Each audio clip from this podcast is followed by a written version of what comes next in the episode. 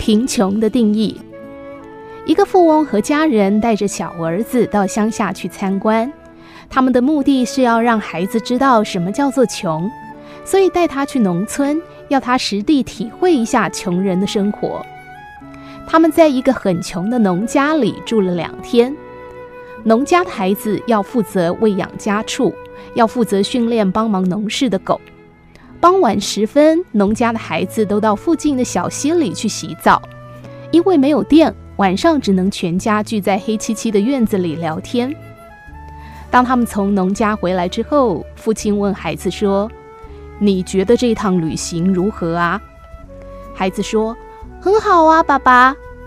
父亲接着问：“你见识到穷人家是有多穷了吧？”孩子点头称是。父亲又问：“那你看到了什么吗？”孩子回答说：“我终于见识到我们家有多穷了。”孩子继续说：“我们只有一只狗，可是他们却有四只狗。”那四只大狗在他们家小孩的指挥之下，又听话又懂事，当他们家小孩好神气哟。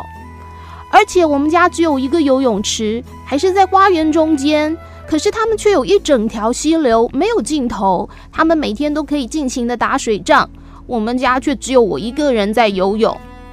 还有我们家的花园有一排进口的路灯。可是他们却有满天的星星，他们每天晚上都可以聊天，聊得好高兴。我们家都没有人跟我聊天。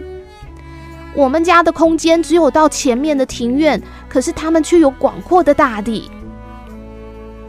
孩子说完，父亲无言以对。在故事当中，父亲是以物质享受来评断贫穷，而孩子则是以心灵的感觉来定义贫穷。所以价值观自然会有所差别，但这也点出，当物质生活变好了，心灵却可能变空虚了。